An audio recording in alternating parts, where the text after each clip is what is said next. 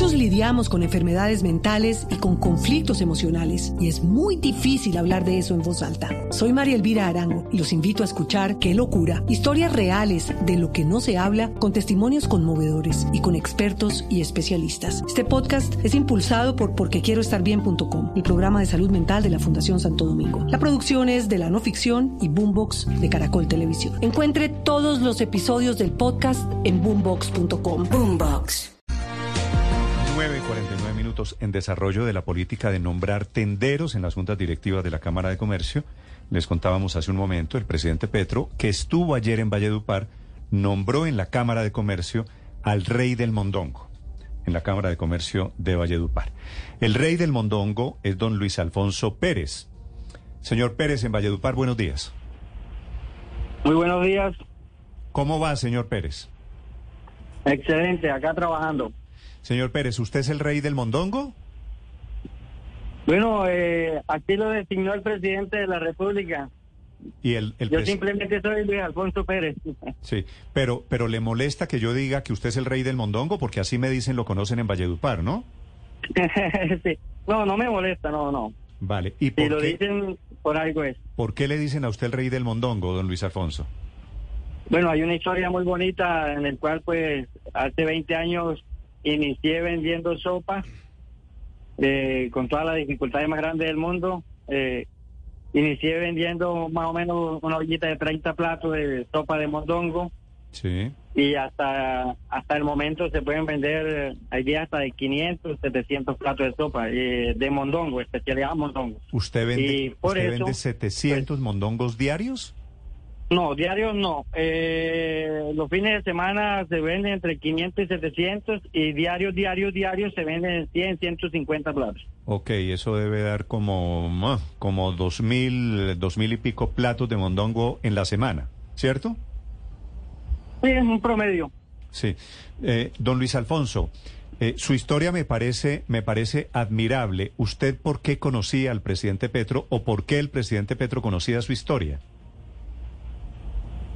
Bueno, eh, el presidente, pues no, yo nunca he tenido relación directa con el presidente, simplemente por hacer parte de una junta directiva eh, de una asociación llamada UNDECO, que es Unión de Comerciantes de Colombia, en este caso de la costa.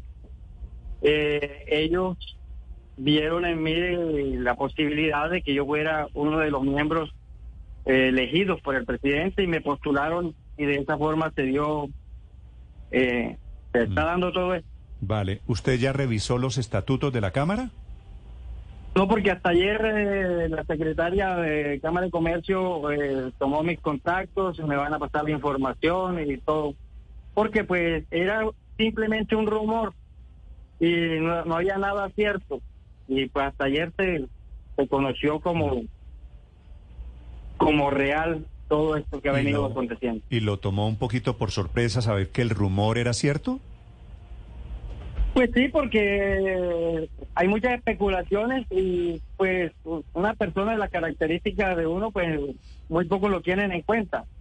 Y la verdad es esa y uno pues muchas veces no está, eh, no está uno muy preparado para todas estas circunstancias y pues sí y se sorprende uno. ¿Y usted se siente preparado para llegar a la Cámara de Comercio?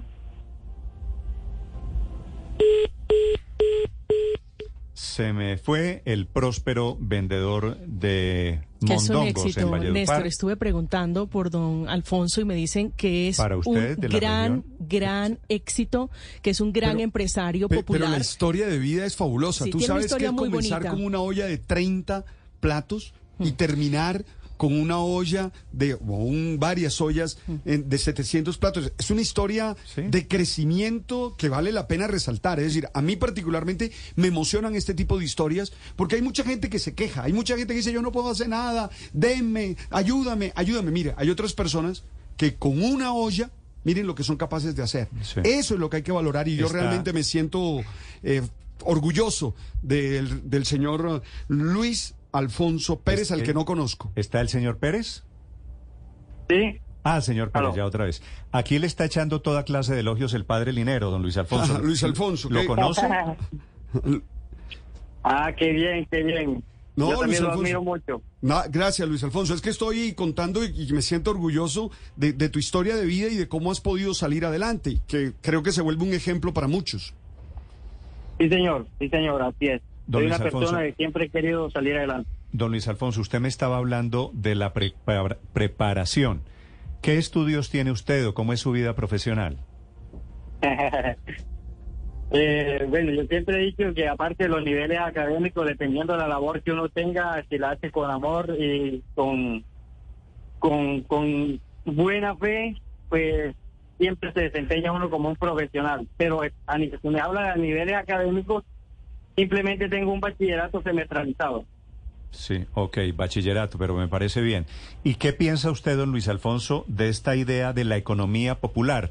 que es la razón por la que el presidente Petro lleva a personas como usted a las cámaras de comercio? Bueno, eh, yo pienso que es una puerta abierta para todos los pequeños y medianos comerciantes que siempre hemos estado olvidados, que siempre hemos tenido las dificultades para salir adelante, para avanzar. Y este es el momento de que nos miren, que se den cuenta que somos personas que siempre brindamos oportunidades brindamos fuente de empleo, eh, somos personas que siempre estamos al servicio de los demás y que muchas veces pues nos han ignorado, no nos han tenido en cuenta para nada. Y esto es una gran oportunidad y por eso estoy dispuesto a luchar, a dar lo mejor de mí para que muchas personas que hoy depositan esa confianza en mí y, y, en la organización eh, puedan obtener esas ayudas, puedan obtener, obtener esos beneficios que hoy tiene nuestro presidente para todos nosotros. Entonces lo veo una gran oportunidad, una, yo digo, una puerta abierta.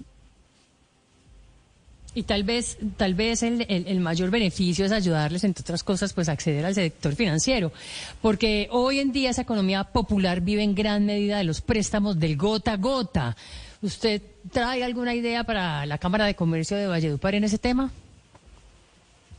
Pues sí, primero de todo, pues ahorita en este momento no puedo decir eh, cosas pues, por emoción, pero sí, mi misión va a ser esa, eh, reunirnos, debatir los temas y mirar qué posibilidades, cómo los podemos ayudar y de qué manera eh, se puede beneficiar todos esos pequeños comerciantes que hoy eh, necesitan, necesitan un apoyo, una ayuda para que salgan adelante. Don Luis, ¿usted ha tenido préstamos bancarios o gota a gota?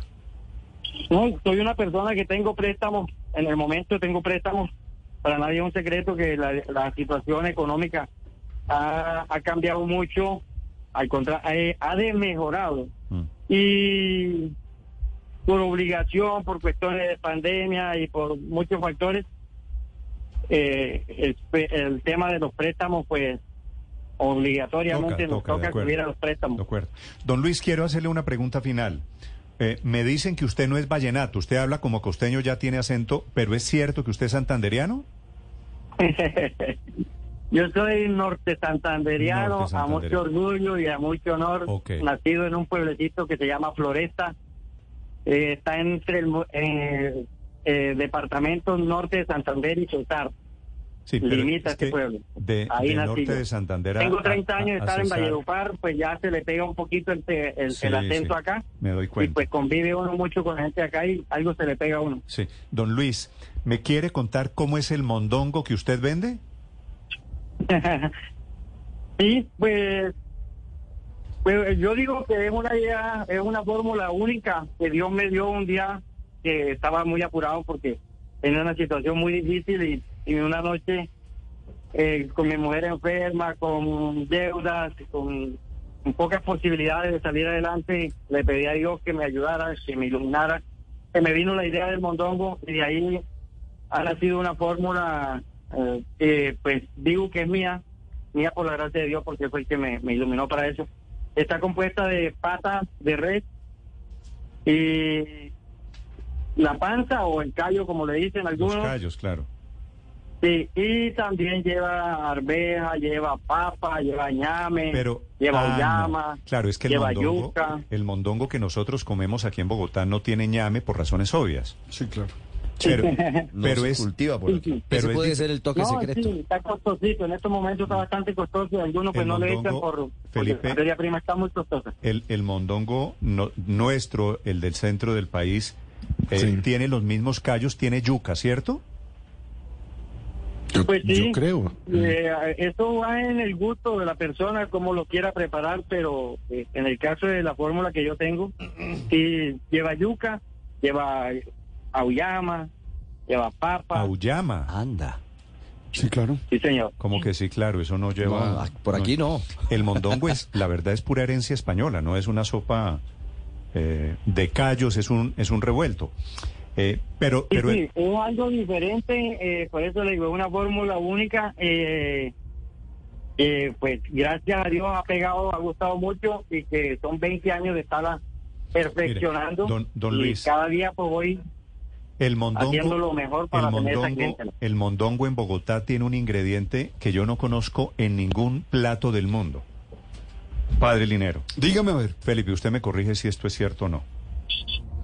El mondongo en Bogotá, el ingrediente del mondongo es el banano. Al que acompaña. Ah, pero es que aquí. claro. pero, es que en Bogotá no, solo el mondongo, a muchas sopas, al cuchuco y a otras le echan banano. A la sopita de arroz. Felipe, pero a eso no, cocinero inicial. Al lado, al lado. El bananito, el bananito es al lado. el acompañante. No, claro, pero claro, es acompañante. Sí, sí. Pero usted se toma la sopa mordiendo o tajando el banano. Claro. Como el contraste de los sabores. No, el ajiaco no. El ajiaco no. No, no, el ajiaco sí no, pero por ejemplo. Yo me lo como acompañado. Don Luis usted, mire, usted es el rey del mondongo. Eso ya sería con guineo maduro, sería a, ya. ¿A usted le parece que es un horror comer mondongo con banano, así tajadito?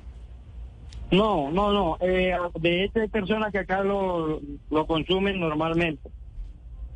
O sea, no, no son unos cachacos allá horrorosos que le echan banano.